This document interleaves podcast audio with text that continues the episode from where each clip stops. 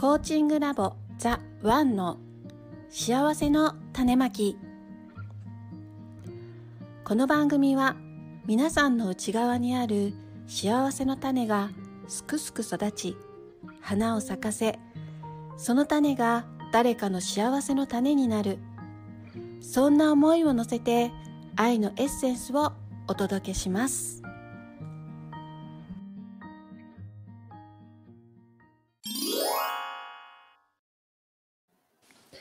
こんにちは。今週も始まりました。ベストパートナーコーチングラボザワンの幸せの種まき。えー今週のナビゲーターはライフコーチ大つまみと、えライフコーチしんです。はい、よろしくお願いしおます。願いします。はい。えー先々週からですね、えーこの癒し、えっ、と、幸せの種まきでは、えー癒し、アランのね、えー新しい新最新作、内なる力が目覚める癒しのマスターキーを一緒に読み進めていこうということで、えー読み進めながらわちゃわちゃ、えー話を、わちゃわちゃ。わちゃわちゃ感じたことを話をするというね、回になっております。で、先週はね、3人で読み進めていったんですけれども、えー今日からね、やっと本題に入ります。あの そうだよね。本題に入るよねはい。はい。ということで、えー今日からね、本題に入っていきたいと思います。今日はパート1、新しい目で世界を見るというところからですね、早速読んでいきたいと思います。いいですか？はい、お願いします。ははいい。えー本当のあなた。私が今まで生きてきた人生は真の私を覆っていたマスクに過ぎなかった。その出来事は私を抹消するために起こったのではなく、私をあらわにするために起こったのだ。E.N.A. ガードナー。大学時代に図書館で遺体から取り出された化学物質の残留物の展示を見たことがあります。それはちょうど手のひらに収まるほどの細かい粒でした。傍らに炭素、カリウム、リンなどの成分が含まれているとの説明がありました。さらにその説明書きには生前その人が経験した心臓の鼓動、えー肺の肺活量、セックスなどのおおよその回数や数値も書かれていました。これを見て人一人、人一人の命がこんなに短く要約されることに私は驚きました。そして私の人生においても脈打ち、呼吸をし、愛を確かめ合うことは、体に喜びを与えてくれるためにとても大切なのだと、改めて思うと同時に別の側面にも、はっと気づかされたのです。その気づきからある疑問が浮かび、私は考え始めました。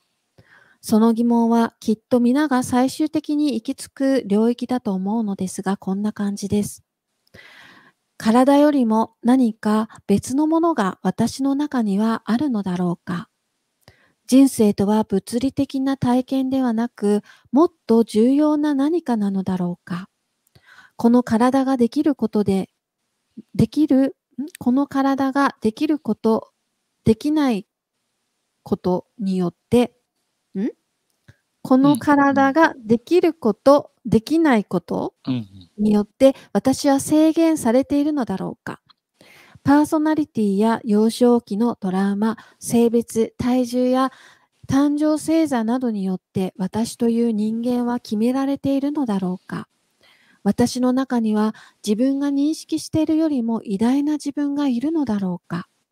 私の一部は地球の枠を超えて生きているのだろうか自分が何者であるかを知れば人生がもっと良くなるのだろうか一体私は誰なのだろうかはい。はい。というところから始まっております。うんいきなり、いきなり。いきなりすごい疑問が本当ですね。投げ、投げ込まれました。投げ込まれましたね。どうですか？ここを読んで。いやうんー。でもまあなんかこれを読んでて僕も全く同じことをうん疑問に思ってましたね。うんうんうんうん。まあでそれに向かっていってる人生だとまあ人生まだ44かあれ今うんだけ、ど、うん、そんな人生なような気がしますよね。うんなんか、私は何者なのかっていう、私は一体誰なのか、何者なのか、私の正体が、はどういう、なん、なんなんだっていうのって、なんか出てきますよね。うん。どっかの段階で。ね。うーん。自己価値とかね。うーん。そうそうそう。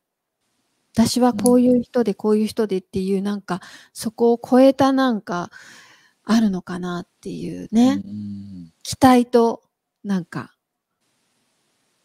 絶望。なんか古神道の学びの中ではうん前にも多分言ったのかもしれないですけど、はい。まあ、古神道ってもうその神道の前から自然崇拝っていうかもともとその縄文とかそういう人たちから受け継いできたっていううんその自然の中に自分がいるっていうその自然の中のうん。一体としての人間っていう考え方の中に一つに、その、じ私とは誰かっていうものは、うん。えっと、私とはあのまあそのまあ親がいる。うん。親がいてそのまた親がいてうん。またその親がいてうん。またそのまた親がいて。うん。で結局そのつならつあつながり合ってる中のうん一部だっていう。うんだから全てがつながってるっていうそのなんて言って、うん。そのお父さんお母さんからの遺伝だとかいうところってすごい狭い感じじゃないですか。うんうんうん。その1個上2個上ぐらいおじいちゃんおばあちゃんぐらいまで。だけどもっともっともっとはるかにずっとつながってて、うん。最終的にはあの結局はその地球につながるというか宇宙につながるというか、うん全てのものの源につながっていくっていう考え方なんですよね。うんうんだからすごくこう概念が広がっていってうんだからだからそれが多分その自分が今の今の中で腹落ちできている、うん。まあ、自分とは宇宙と一体なのだっていうところがうん。言葉で聞いてもこうなんて言ったらいいでしょうね。言葉でただ聞いてもこうよく分からなかったけどうんうんそこがこうつらつならつながり合ってうんいくと、ああすごくこうほっとしたというかそれを聞いた時に、うん。それを学んだ時にあのああなんかこうなんて言ったらいいでしょうね。あのねあの正月とかお盆とかもあるじゃないですか、その先祖供養とかあるじゃないですか。うんうんうんううんん、なんかああいうのがこう私が生かされてるっていう感覚感覚になってきましたね。うんそれをそれを学んだ時に。そうですね。うんすごい数のね、うん先ご先祖様がね、いて、うん誰か一人欠けてたらもういなかったっていう、そうそう思ったらすごい奇跡ですよね。そうそうそうそうそうなんですよ。うんうん物理的にね、考えて、そうですよね。うん、うんうん、本当に。うん、確かに。なんかディズニー映画でね「リメンバー・ミー」っていうやつがあるんですようんうん。ディズニー映画の中に、はいあれがねそういうこう、うんご先祖様をねうん、なんかあの見るやつなんで結構面白いから、もしあれだったら。はい。はい。見てみます。ねえ。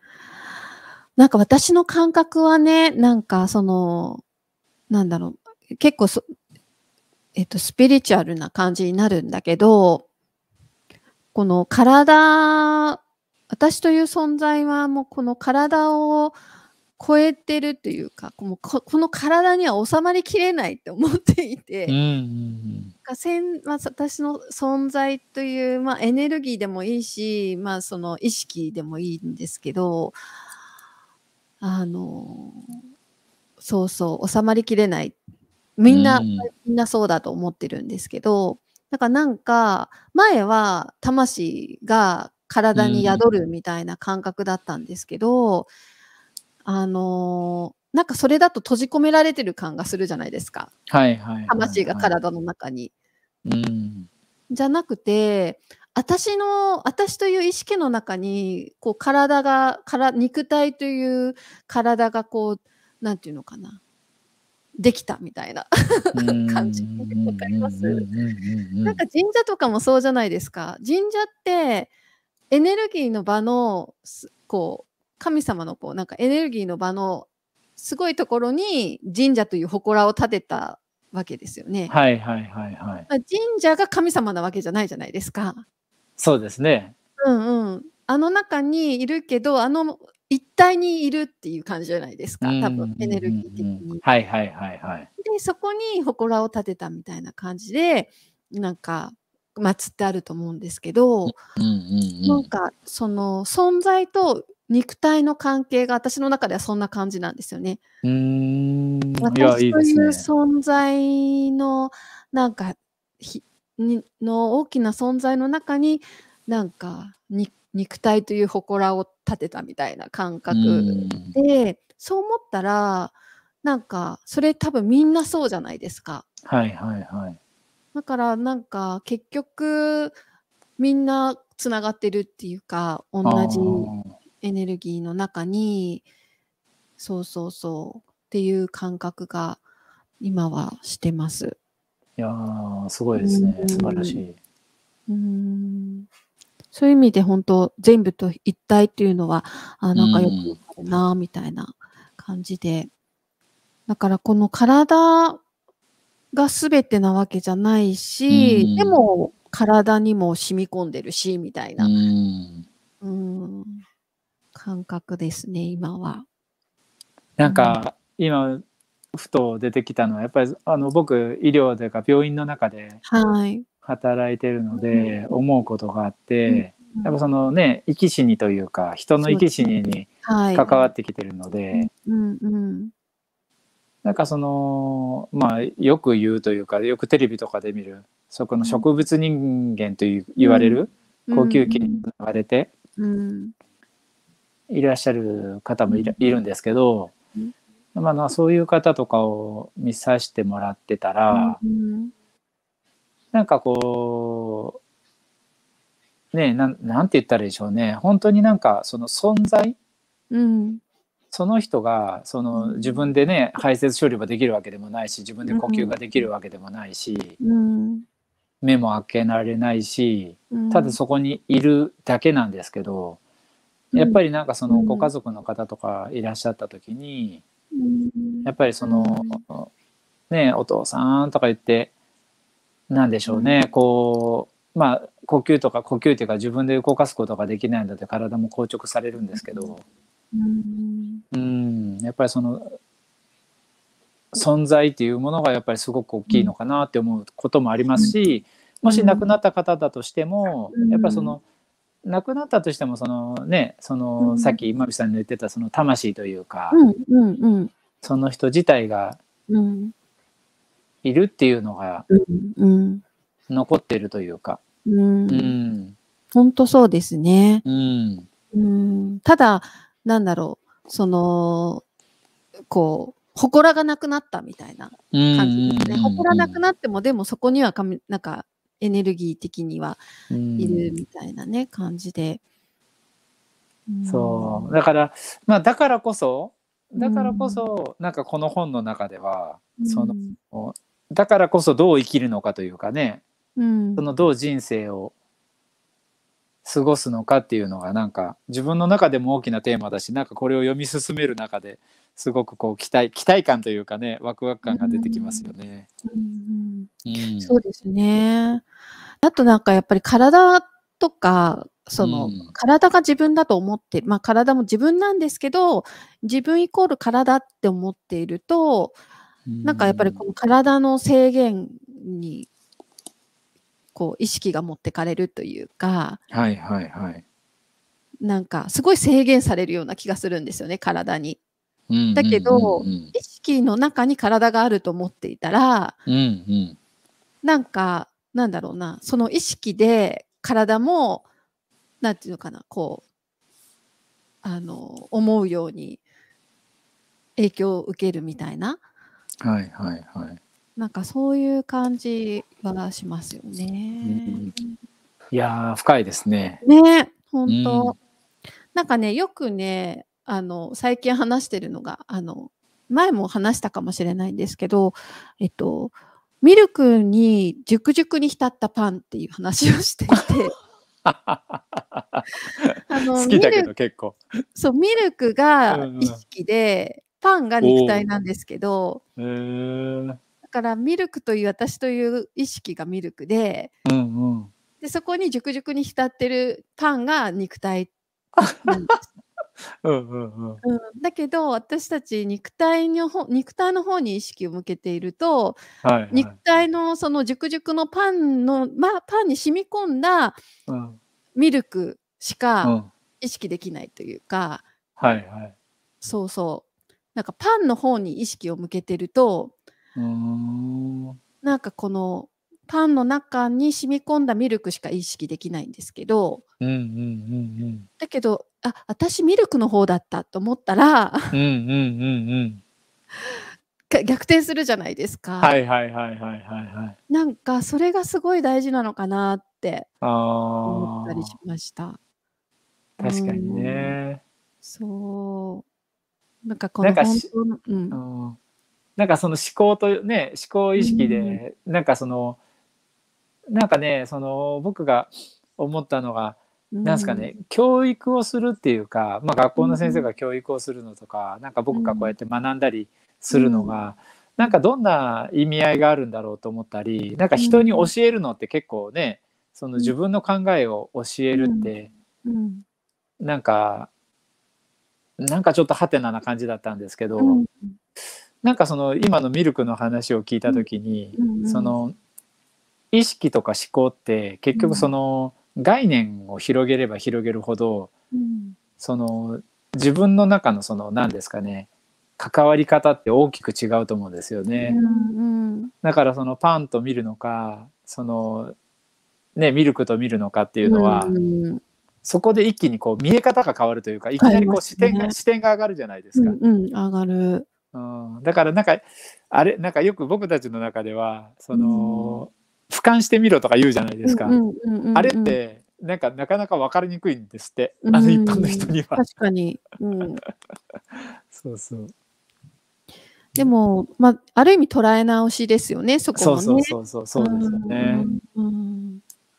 なるほど。じゃあちょっと読み進めていきそうましょですね。はい。はい。もうしょっぱながらちょっと深くなって。はい。いやいや。深いいやここ深いですよ、うん本当に。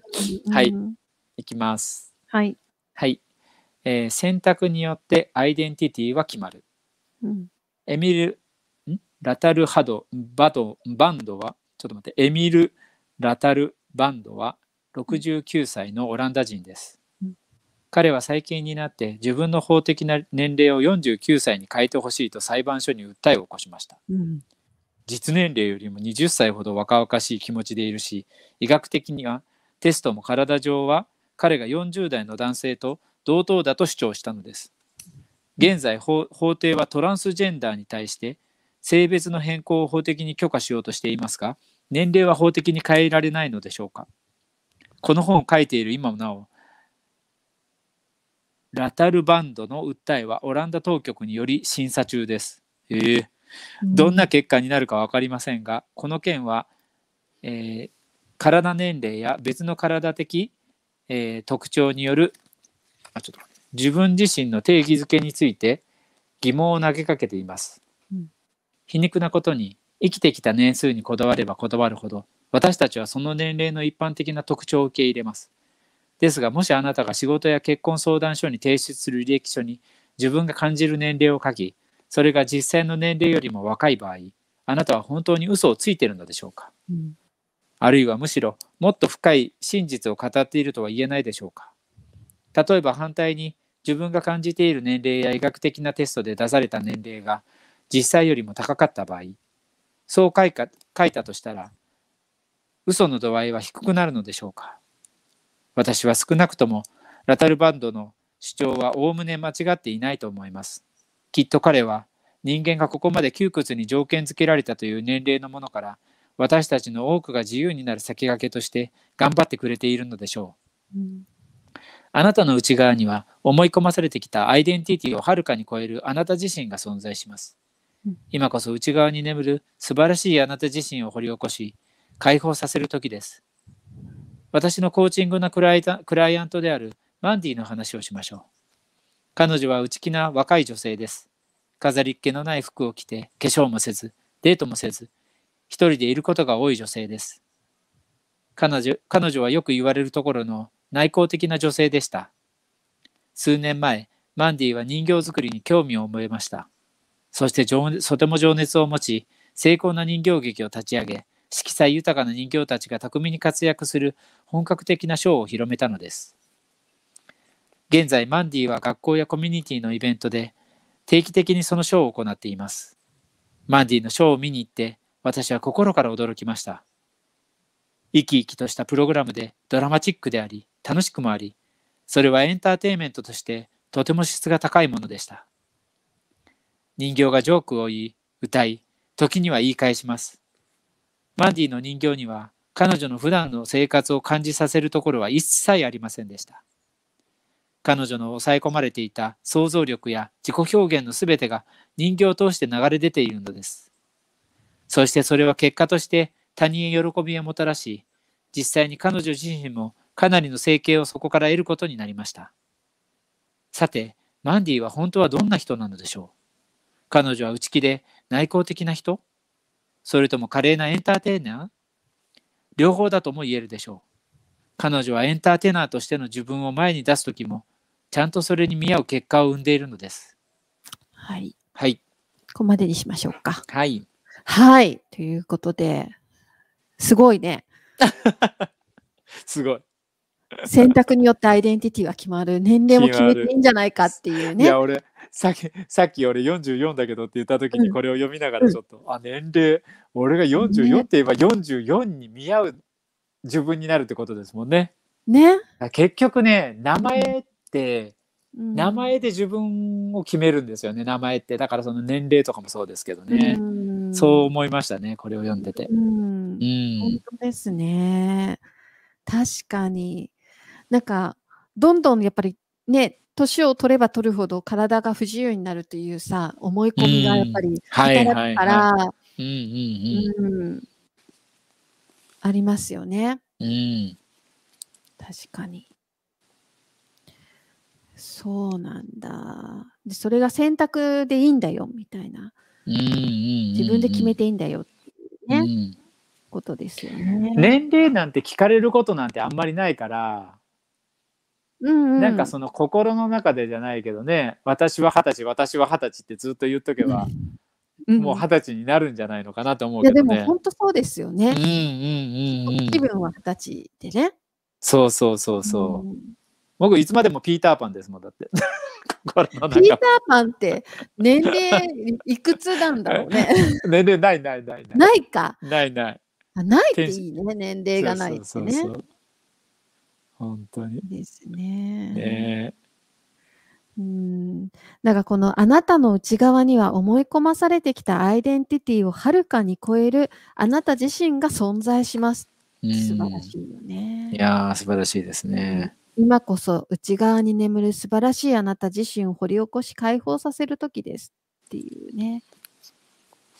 う。うんんこれ本当になんか、なんだろう、この本当の自分とつながった時の、あの、なんていうの、エネルギーの凄さって言ったらないというか、うんうんなんかこのラン、マンディっていう人みうんたいに、うんうんかすごい、こう、生命力も出てくるし、行動力も出てくるし、アイデアも出てくるし、うんうん。っていうのって確かにあるなとも思うんですよね。うんうーん。そうそうそう。自分でね、自分の性格を決めこ、決めつけちゃってるところは確かにありますよね。うんうんいや往々にしてありますよね。うん。うん。なんかこれその自分のねこの言葉というかここの章だけで随分こう大きく変わりますよねこのアイデンティティというかね。うん。うん。あ思い込んでたってここでも思い込んでたって思いますよね、うん自分がみたいな。本当うんだいぶそれで制限をね、自分に制限かけてるんだなっていうのを思いますね。うんはい。進めてみますね。はい。はい。えー、ずいぶん昔のことですが、私はラムダスという立派なスピリチュアルガイドに出会い、彼を自分の師として尊敬し、夢中になりました。彼からの深い学びは私の人生を変容させ、私にとって彼は神の言葉の預言者でした。スターを見つめるような目をして、私はラムダスのところについて回り、彼から学べることはすべて得ようとし、彼のことを必死で真似ようとしました。彼は私にそうなるようにとは一言も言いませんでしたが、私は彼の熱烈なファンだったのです。数十年後、私は自分でも人に教えるようになり、自分自身にも仕事にも自信を持てるようになっていました。その頃本当に運命的にラムダスがマウイ島に住む私の家からほんの数マイル離れた場所に引っ越してきました。私たちは友人になり、私は最も尊敬している彼と素晴らしい時間を過ごし始めたのです。しばらくして今度はラムダスがプログラムを一緒にやろうと言ってくれました。恐れ多さと光栄な気持ちが入り混じった気持ちが、入り混じった気持ちが続いた後、最後には不安な気持ちが私の心に居座りました。彼と一緒にやって私は自分が保てるのだろうか彼に対しての憧れがにじみ出て、私のプレゼンテーションはうまくいかないのではないだろうか。緊張してしまって何かバカなことを言ったりしないだろうか。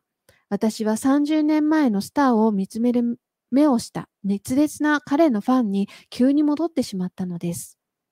過去の自分と格闘した後、私は2つの異なる自分のどちらかを選ぶ時が今来たのだと気がつきました。一つは憧れの目をしたファンである若かりし自分。もう一つは成熟した教師としての自分です。両方でいることはできません。どちらかでしかいられないのです。しばらく内観をして、かつてそうであった自分ではなく、今そうである自分を選ぼうと決めました。自信に満ちたリーダーでいる方が、物欲しげなファンでいるよりも、はるかに内側から力を与えてくれます。私はより力強いアイデンティティを通してプレゼンテーションを続けました。そしてプログラムはとても成功したのです。それ以来、ラムダスは何度も何度も私と一緒にプログラムを開催してくれました。そしてどれもすべて成功し、とても楽しいものになりました。どの瞬間にも、あなたも自分がなりたいと思う自分を選択しています。そして、どれどれを選ぶかで生み出される結果も変わってくるのです。自分をどんな人だと信じ、どのようにそれを感じるかによって、あなたが成し得る成功が決まります。あなたが信じることと成功の間には、パワフルなつながりがあるのです。母親が赤ちゃんの上に倒れたドレッサーを持ち上げたり、腕、腕や足が折れたりしたに、折れていたにもかかわらず、サッカー選手が試合を全うしたり、生きる意味、生きる理由にひらめいた人が急に死の床から持ち持ち直したり、通常なら到底無理だと思えるニュースが、えー、繰り返されています。心の持ちようが体に体を刺激し、マインドによって何かが、何が起こるかが決まります。あなたがもし自身の内側に健康な自分を見出すのなら、外側のあなたも健康へとともに動き出すでしょう。うん。はい。はい。ということで、うん、ここにね、アイデンティティは選択だよ。選択によってアイデンティティが決まるよっていうことをね、うん、例をアランが挙げてくれてる感じなんですけど、そうですね。わかるな、なんか本当。うんうんうん、うん。ついつい選択ってことですよね。なんか弱い自分、うん、できない自分の方を、うん、選択しちゃってるっていうことですよね。うん、うんなんだろうちょっと今思ったのが、うん、そのそれを選択する選択できるってことに気づくことが大事なのかなって思って。そうだよね本当、うん、なんか依頼された時に「ああいやいや僕なんて僕なんて」っていうふうに思ってる自分と、うん、でもやっぱり多分準備というかその準備ができてるからこそ、その選択ができるというか。本当だ準備ができたものにその誘いが来るというか、うん、なんかそういうところもあるのかなっていうのがなんかこの文章の中で取り取られましたね。うんうん、向こうからやってくるってね、そういうことですよね。うんうんうんうん。本当だ。なんか人生はやっぱりその人生はというかこんな大きなあれじゃないけどやっぱりその全てのその思考もそうだけどうん、全部がその選択によるじゃないですか。はい、結局表情一つだとしてもうん、日頃の表情一つにしてもそうだけど、うん。だからなんか僕はやっぱりそのなんかこのコーチングとかを学んでうん、なんかこの出す言葉とかも大事かもしれないけどやっぱりその反応の仕方、うん、どう反応するかどう選択するかっていうのを、なんか自分の中でこうなんかプラクティスっていうか練習してきたような気がするなと思って、うんこの文章を読んでてなんか思いましたね。本当ですね。うんうん確かに。うん。本当なんかこう選択できるんだっていうことがすごいお大きいですよね。うんうんうん。なん。か自信がない自分を選択することもできるし、自信がある自分を選択することもできるし、そうそう。なん。か自信がない理由とか、自信がない、えーなん。か過去のいろん。なトラウマとか、信じてきたものとか、なん。か心のブロックとかを外さないと自信がなん。か持てないのかなとか、うんあの、ね、なんか経験を積まないと自信ってやっぱり持てないのかなとか思ったりしたんですけど、なんだろう。自信がない自分を選択するのか、自信を持った自分を選択するのかっていう、うん。こう選択の問題だよって言われたら、そうなんみたいな。いいんですか、そこ選択してみたいなんですね、うん。感じはしますよね。うん。ね。いやだからうんううん。んどうぞ。どうぞ。どうぞ。いやいやどうぞアラン。いや、アランが、あの、なんだろう、うん。アランの、あの、ライフコーチングの、えっと、最後のレッスンの終わりに、あの、なんていうのかな、アランから言われたのが、えっと、自分はもうライフコーチとしての十分な、えっと、十分なスキルと、えー力があるんだっていうことを、まあ、信じて、信じてというか、それをこう、その自分を選択して、えーうん。言ってくださいみたいな感じのことが、なんか、言ってたような気がしま、思い出しました。う。ん。うんうんうんうん。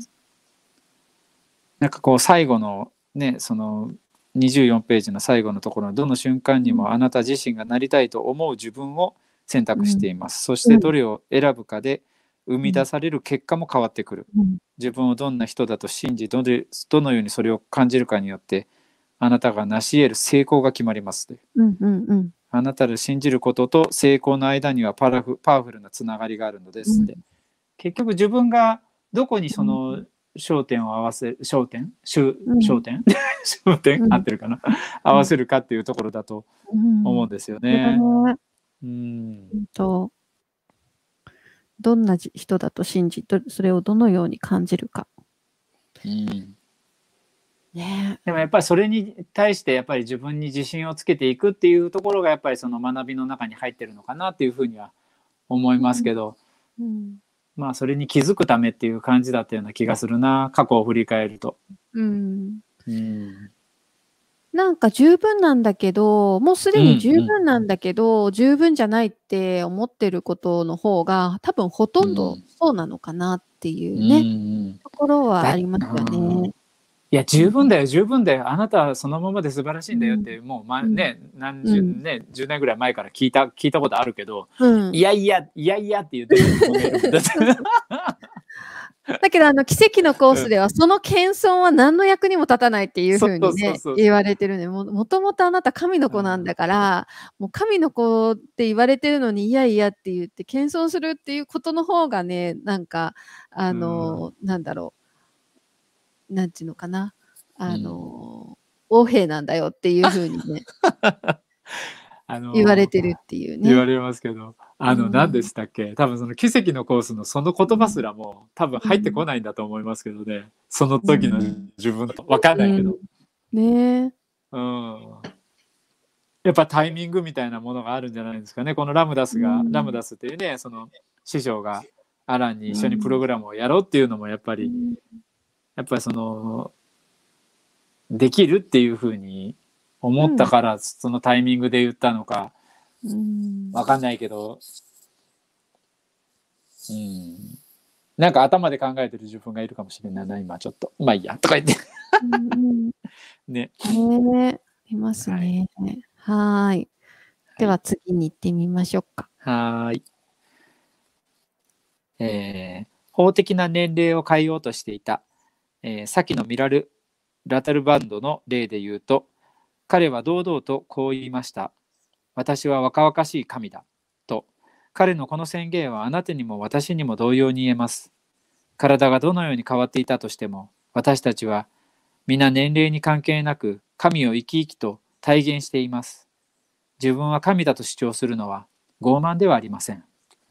神のイメージで神に似せて私たちは創造されたと認めることは、むしろ究極の謙虚さを示しています。文献によると、キリストは人々にあなたは自分が神だと言われたことはないのですか？と聞いています。キリストは自分は神の子であると言ったために十字架にかけられたのです。もしあなたが同じことを言うならば、同じように偏境な味方の人たちからは退けられるかもしれません。しかし、神から飛び火した火の粉があなたの内側にあなた自身として宿っているという事実は消せません。光り輝く炎は年齢を知らず、病気にもならなければ死んでしまうこともないのです。あなたがいつか消耗するコイルが発する儚い明かりではなく、永遠なる神の火を内側に見出し、それをアイデンティティとすれば、あなたは本来の使命を生きることができます。J.D. サリンジャーは、未熟な人間には目的のために見事に死にたいと思う特徴があるが、成熟した人間には目的のために謙虚に生きようとする特徴があると言っています。人生の目的は私たちの最も深い本質の真実は神聖であると覚えておくことで、そして互いにそれを思い出すように助け合っていくことです。私たちは完全であり、どこも欠けてはいません。罪などなく、純真です。見捨てられておらず、愛されています。私たちは化学物質の一握りの粉よりもはるかにはるかにそれ以上の存在なのです。素晴らしいですね。ちょっともうゾクできましたよ。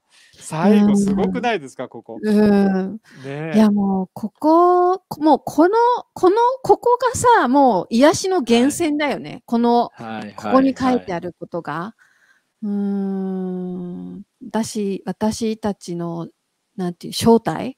正体もここに書いちゃったよ、アランみたいな感じですよ。こんな最初にみたいな。うん。いやー、そう。でも、これ本当に、本当そうだなって、すぐ忘れちゃうんですよ、ただ。ねえ、忘れちゃいますよね。うん。なんか私、あの、その、精神科でね、働いてる時に、あの、患者さんが患者さんがすごいピュアだなってすごい思っってて、あのー、なんていうのかな。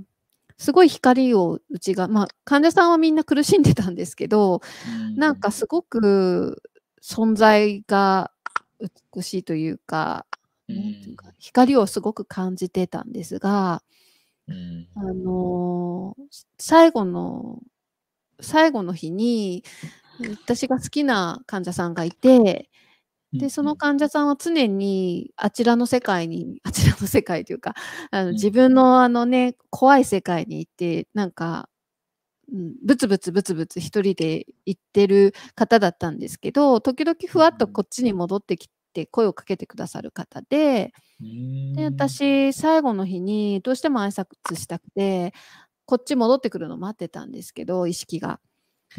で、意識戻ってきた時に、なんか、今日で最後なんですって、お世話になりましたって言ったら、私は一生ここから出られんけど、あんたは幸せにならんばよって言ったんですよね。えそう。で、その時に、なんかうん本当のその人、その、なんてか、病気に侵されてないその人、ーもうんなんか、すごい見た、見せてもらったような気がして、はいはいはいはいはいはい。で、あ、人には精神の病も入り込めない、なんか神聖な場所というか、神聖な領域があるんだなってその時に見見せられたんですよね。うんうんうんうんで、私その時すごい自分に自信をなくして、あの、もうほんと逃げるように辞めて帰ったので、うん。半分ちょっと、あの、やちょっと病病なんて言うんですかね、不安定になりながらね、あの、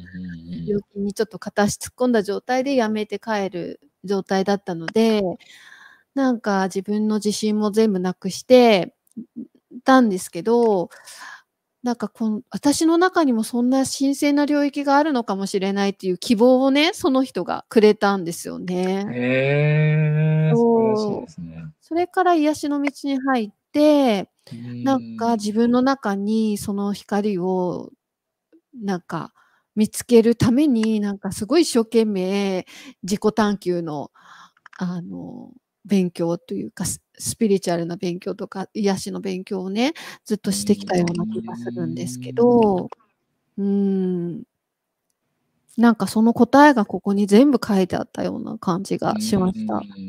うーんなんかこう何度も読み返したくなるようなうん章というか感じですね、うんここね。本すごい。当そうなんですよね。確かに本当のあなたっていう題だからなんかそう。ここにここでなんかこうぐわーってきたい感じがすごくありますよね。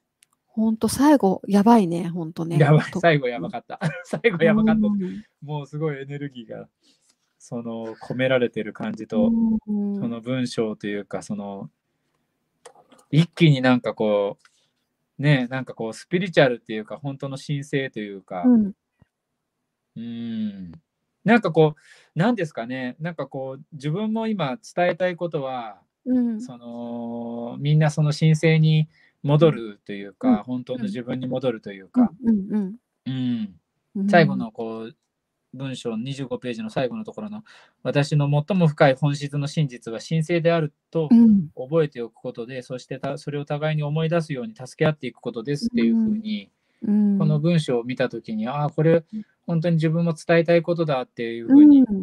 本当。私もそうです。う。ん、うん。なんかそれをこうね、うーんどうやってとかなんかこう、How to の部分でこう考えてる自分がちょっといて、うん。うん、だけどなんかこの中のうん。全てのこの章を全部見見見たら、うんなんでしょうね、この、マンディでしたっけ、ねさっきのあの、あ、マンディだ。うん。ね、あの人形の、うんうんうん。うん、なんか彼女のこととかを見たりうんすると、やっぱりこう、うん、やっぱり自分の中から溢れ出るものをこう出していくだけなんだなって、うん。その自分の存在としてもそうかもしれないし。うん。うん本当そうですよね。ううん。んそうですよ。だから、なんだろう、これを、そのためにはこれをやらなきゃとかじゃなくうて、ん。うん、アランがよく何だけ決めればどうやっては神様がやってくれるとか、あそう神様が教えてくれるってよく言いますよね。だから、はい。私は自分のも一番深い本質のね、神聖は、あかんあの本質が神聖で真実は神聖である神聖で神ね、神、神であるっていうことを、なんかみんなと思い出したいんだっていう、みんなに伝えたいんだっていうのだけ決めれば、あとどうやってっていうのはきっとアイディアとして湧いてきたりとか、ねアランみたいにさ、きっとこうラムダスさんにから誘われたみたいにさ、誰かにこうこれについて話してっていう声がかかったりとかするのかなって思いますね。で、そのさっきのダンディさんみたいに、あの、好きなことっていうかね、情熱注ぎのをやってたら伝わってたりとかね。うん。うん。ね、それぞれ皆さんそれぞれの役割があるから、うん、ね、自分が本当に楽しいことを見つけるというか、そういう人生は旅なのかなっていうところは最近思うようになってきたし。本当ですね。うん、そう。だからやっぱ自分の中からやってきたことを本当大事にした方がいいですよね。うん。その自分の本当の本質をね、思い出すためのものかもしれないからね。そうなんですよ。なんかこう、うん、自分がの才能は何みたいなね、こういうこう、うん、なんか学びの中で、あなたの才能は何ですかみたいな感じのことにこう、言われて、なんだろうなんだろうみたいな感じで思いますけど、やっぱりそういうふうにね、思う人も多いみたい、多いというか、あれですけど、うん、なんか自分がやってきたことって、すべてやっぱりつながってるから、うんうん、そう、だから自分も、なんでこの、今、まあ、臨床工学技師という仕事についてますけど、うん、で、その、それがなんでそのコーチングと何がつながっていくんだろうとか思ってた時があったんですけど、うん、やっぱり、あの、臨床工学技師ってやっぱりその、あの工学と医療なので、うん、人間のその波動とかその、うん、見えない世界っていうのが当たり前にやっぱりあって、まあ、X 線とかも見えないじゃないですか。そうですね。そう。だから、ああいうのもああなんか波動っていうのを別に俺が今までずっと研究してきたり、うん、うん、なんかその電気とか電気信号とかそういうのとか、振動数とかね、うんうん、あ確かに俺なんか勉強してきたなとか思いながら、うん。うんうん。なんかあよかったと思って この間つい最近ですけどふと思いましたね。なんかつながりそうですよね。そのそこら辺とさこの、うん、ねえ。ー、いやでも本当になんだろう無意識のうちにというか無意識の領域は全部知ってて、うんあの自分の深いところ自分の意識もの及ばない深いところにさ本当の自分がいてさ、そこの本当の自分は全部何でも知ってるから必要なことをちゃんと選択していて、必要な場所に行って必要な人と出会って、で多分おそらく今までもそうやってきたのかなって思うんですけど、はい今それがこう意識の中にこう浮上してきて、これまでのつながりが全部ババババってつながっていくみたいな、そうやってなんかこう自分の深いところの本当の自分を思い出していくみたいなのなんかそういう時に来てるのかなってみんなが。うん、なんかそんな風に思いますね。うん、だからもう完全にちゃんとなんか知らないと知らない間に準備も全部やってきてて、うん。うん。なんか人と比べたらここができないとか、そこができないとか、足りないとか、全然ダメだとかってなっちゃうけど、だけど自分もちゃんと十分やってきてるって自分の人生を振り返ってみると思えるのかもしれないですよね。だからこういう高校に進んできたのかみたいなね。ねえ。うーん。本当。はい。ということで、はい、えー、最後にこの章で授けられるマスターキーを読んで終わりたいと思います。はい、お願いします。はい、1、あなたは肉体や物理的な世界を超えた存在であり、あなたのスピリチュアルの本質は五感を超えるものです。2、あなたは年齢によって決められ制限されることはありません。あなたの精神や感情、スピリチュアルな体験の方が真のあなたをよりしっかりと象徴しています。3、あなたは外側の世界に自分のん？外側の世界に自分のあるイメージを見せているかもしれませんが、内側にいるあなたの方がより重要です。4、自分を通して神が表現されるというのは少しも傲慢ではありません。むしろ神は自分を通して表現することはないという方がより傲慢です。神はすべてであり、あなたも神なのです。5、自分自身を壊れていたり、何かが欠けていたり、限界がある存在だと決めるのは間違いです。いつ何時もあなたは完全であり、豊かで、あなたに限界はありません。はい。すごいね。はい。なんか奇跡のコースみたいなね、これ。奇跡のコースですね、これ。ね、これね。まさに。いや、この、この章で授けられるマスターキーって書いてるけど、うん、マスターキーがまたこうちょっと次元が高くてぽいなと思っちゃった。うんでも本当これなんだろうななんかもういきなり核になるところ入ってきたなって感じですよね。うん、いや本当ですよ。これがなんか真理っていうかま誠の理っていうか一番大事なねところだから、まずそっから持ってきたかっていうね、その鍵いきなりもらっちゃったよみたいな感じですけど。そうね。なんかこのいもう 5, 5個あるけど、一つ一つにすごい深さがあるよね。うん。うん。なんかその確信だけど、うん。そう。なんかこう、なんだろうね。今、ずいぶん腹落ちできるけど、す、べ、てのことにね。うん。なんか、うん。何年か前の俺はそんなこんな、うん、このこと言われてもよくわからなかったなって思っちゃうな。うん、でも今読んで分かってるから大丈夫なんじゃないですか？大丈夫か、そっか。やっぱそういう時が。リスナーというかね、わかんないけど、これをきっとこれを聞いてる人はみんなきっともう、あーって言いながら聞いてますよ、きっと。そっか。うん、もう分かってらっしゃる方が聞いてるらっしゃるんじゃないですか？じゃないとここまで持たないですよ。多分。もう最初の段階で離脱してるんじゃないですかね。ああ、そっか。合わなかったら。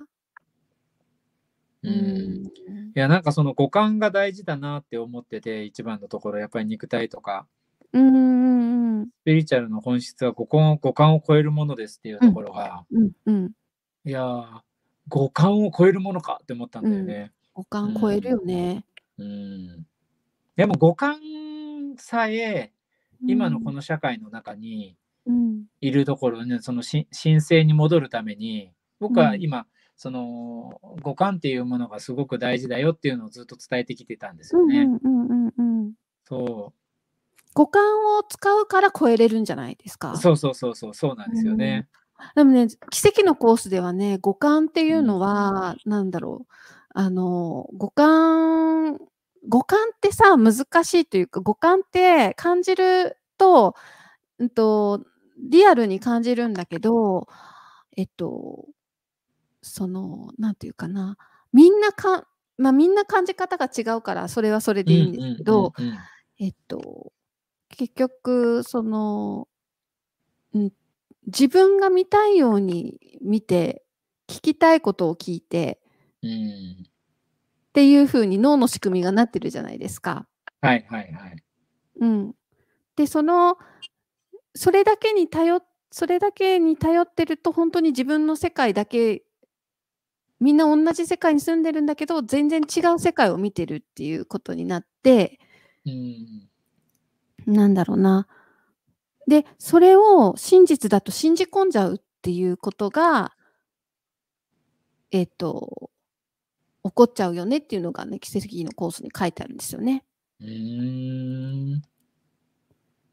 なんか言ってる意味わかります？うん、正直あんまりよくわかんな えっと、えっと、その五感がダメとかそういうことではなくて、はいはい。えっと、五感でか、結局五感ってアンテナで、うん、五感で受け取った情報をもとに世界を見てるじゃないですか。世界を認識するじゃないですか。うんうんうんうん、私たちって。うん、うん。だけど、その五感も自分の、えっと、信じているフィルターがかかって認識するじゃないですか。うんうんうんうん。うん例えば視覚も、えっと、いろんな情報入ってくるけど目目からいいろんな情報はいはい入ってくるけど、自分に必要な情報しか大脳にはあげないじゃないですか。ああ、そうですね。はい、うん、はい。あのなんかラいわゆるラス機能っていうやつが働いてるから、うんうんうんそうですね。でそうやって見てるもの聞いてる音全部自分に必要なものだけをあげるっていう風に脳の仕組みがなってるからうんうんうんうん。このその何を自分が信じてるかで見るもの聞こえるものが変わってくるじゃないですか。うんうんうんでそうやって自分の世界を作っていくんですけど。その信じてることが愛に基づいたものを信じてたら全然いいんだけどあるがままに見て感じて。それこそシンさんが言うように自然と一つの自分で五感を使うんだったら全然いいんだけどうん。うん大概の場合いろんななんか恐れに基づいてたことを信じてうんいてそれに基づいた情報をキャッチしてるからうんそれにそれによって世界を自分で作り出しちゃってるっていうことが起きるよねっていうのを、奇跡のコースで言ってるんですようんすごい。うん、でその世界を超えていくスピリチュアルの本質はそれを超えていくものだっていうことをここでは言いたんじゃないかなって思うんですよね。ね。自分が作り出してる世界を超えていくっていううんことを言いたいのかなって。うん。だから例えばさっきみたいに年を取ると、えっと、体にガタが来るって思い込んでたら、そしたらあのなんか腰が曲がってなんか弱々しく歩いてるおばあさんの姿ばっかりが目に入ったりとか。うんうん。確かにそうですね。うん、とかなんか今日もあの膝が痛くてっていうことが聞こえてきたりとか、うんうん。ああ、そういうことね。うん、そういう結局自分が今の例えすごいわかりやすかったそう信じてることしか目に入ってこない五感使って情報入っ他も入ってきてんだけど脳がさピックアップしないじゃないですか信じてることしか。はいはいはいはい。大なんかラス機能っていうのが働いてフィルターが働くからあそうやって、えっと、世界を自分が信じたように作っていくからでもそれを超えてるもの超えている本当の世界はそれを超えてるよっていうことをこの一番では言ってるのかなってい。深いね。そう考えると。うん、うーん。深いというか、広大な感じがするね。そうそうそうそうそう。うん。だからさその C さんが言うようにさ全てと一つなんだよっていうさその広い意識で感じるのとちょっと違うってことだよね普段私たちが使ってる五感って。だいぶ狭い狭い視野で制限して五感使ってるってか感じ？そっか、その視野その視視野で感じることはあんまりなかったな。なんかその鎌倉にいるとね、うん。そのうん海に行ったりとか山に行ったりとかするから、うん。そこで感じるその風だったり、うん。その鳥の声だったりとか、うんうん。今ここのこの瞬間でそのうん。聞こえてくるものを肌で感じるものを、うん。それをこうただただ感じる。うんうん。でそれをその自分のそうん。の肌感覚だったり、うん。そのまあ味覚もそうだけどやっぱりそういうものがすごく大事というかその神聖に戻るためにはその感覚を優位にさせることがすごく大事だなって思って、そういう感覚の五感でしか俺は思ってなかったんだけど、うん。ちょっとまたこう広いねこの感このスピリチュアルの本質っていうところの部分では。うん、なんか多分それ、それが多分ほら自然があるがままのさ神様の姿みたいな感じのことあるじゃないですか。だからそれを感じるっていうのがすごい大事だなっていうのをしんさんはおっしゃってるのかなってう。んいう。うん。うんうん。だけど普段私たちが使ってる五感はうん。結構いろんな考えに縛られてて、なんか多分鳥の声聞こえてないでしょみたいな感じいやうん。多分泣いてるんですよ鳥は。だけど耳に入ってこないとか、うー。ん。っていうのってあるのかなとか思うんですよね。だいぶなんか結構狭められてるなっていう。うん、あーでもその2番目はそうですよね。あなたは年齢によって決められ、制限されることはありません。あなたの精神や感情、スピリチュアルな体験の方が、真のあなたをよりしっかりと象徴していますっていうのは、本当この一番とつながるところですよね。うんうんうん、そのスピリチュアルの本質っていう部分が。うんと、うん。うん、なんかさ例えばあれよくあったのが本当に結婚は地獄だって思ってる人がいたとしたらはいはいはい。仲の悪い夫婦しか目に入らないと思うんですよ。ああ、と確かに確かかに。なんか愚痴を旦那の愚痴を言っている友達のうん話しか聞こえてこなかったりとかね、っていうようなことが今げ実際起きてると思うんですよ。うんそれで自分の世界を作り上げていったりしてるけど本当のスピリッそそれは超えてますよっていう真のあなたはみたいな。本当の世界はみたいなうんことを言ってるのかなって。うんうん思いました。素晴らしい。ね、なんか自然の中にいてこう五感を使うっていうのは本当に自分を解放するためにすごい素敵だなと思いますよね。うんうんうんうんなんか、ね、あのー浄化されていくというかね、うん本当にこう自然が自分のその、まあ、マインドから解放される、まあ、マインドフルネスとかもありますけど、うんあんな感覚になりますよね。うんそれをこう、なんて言ったらいいんだろうな。意図しなくてもその自然とそれがなってるっていう感覚うん感じですかね。うんうん。うんと、うん、なんか開いていく感じしますよね。うん。感、いや、覚でもこれ、これ僕、うんあの、実家がすごい福岡のど田舎なんですけど、はいはい。